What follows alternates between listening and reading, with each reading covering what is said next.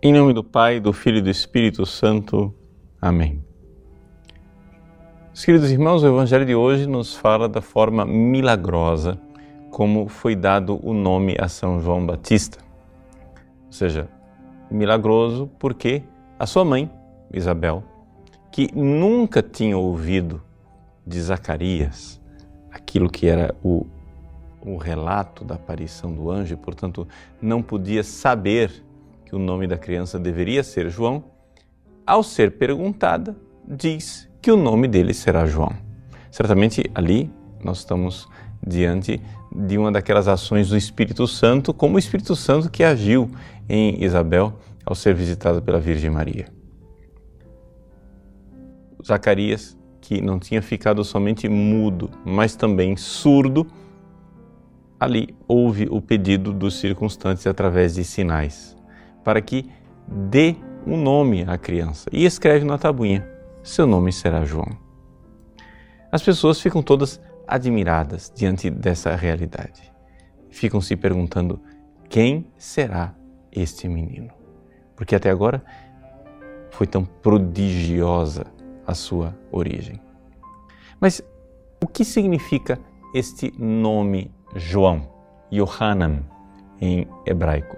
Significa Deus é graça, Deus é gracioso, ou seja, Deus concede a graça. Na verdade, nós estamos aqui de, diante de um nome que descreve a graça de Deus que foi João Batista na vida dos seus pais, em primeiro lugar. Ou seja, eles não esperavam mais um filho. E a graça de Deus, a misericórdia de Deus, faz com que João Batista seja verdadeiramente um dom para eles. Mas João Batista não é somente um dom para Zacarias e para Isabel. Ele é muito mais. Ele, de fato, como o próprio Zacarias irá dizer no seu cântico do Benedictus, né? ele será profeta do Altíssimo. Irá na frente do Senhor para preparar o seu caminho.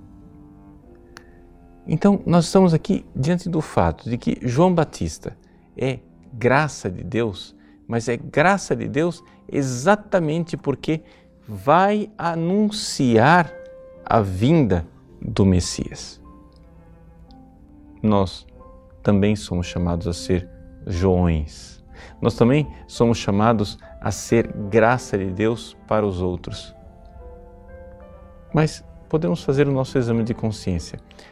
Como é que nós temos sido? Nós temos sido verdadeiramente uma graça de Deus, um presente de Deus para os outros, que leva o Cristo para as outras pessoas, que prepara o coração das outras pessoas para a vinda do Cristo? Ou, ao contrário, nós temos sido pedras de tropeço? No final do Evangelho, se pergunta: quem será esse menino? Qual será o seu futuro? Nós podemos aplicar isto a nós. O que será de nós? Qual será o nosso futuro? Qual é a nossa verdadeira vocação? Nós temos que nos lembrar que nós viemos a esse mundo para louvar, bendizer e servir a Deus. E com isso, alcançar o reino dos céus. Então, o que será de nós se continuarmos na nossa rebeldia, não servindo a Deus e não sendo como João Batista, alguém que se identificava totalmente com essa missão? A missão de preparar o coração das pessoas para o Cristo. A tal ponto que João Batista diz: convém que eu diminua e que ele cresça. Convém que o Cristo cresça no coração das pessoas e que eu diminua. Sejamos assim. Sejamos homens e mulheres que encontram a sua única identidade, o seu nome. O seu nome deve ser aquele que realmente prepara os outros para a graça de Deus para o Deus que é graça, o próprio Cristo. E assim estaremos não somente preparando o Natal, estaremos encontrando a finalidade de nossas vidas. Agraciados, preparar os outros para a graça do céu. Deus abençoe. Em nome do Pai, do Filho e do Espírito Santo. Amém.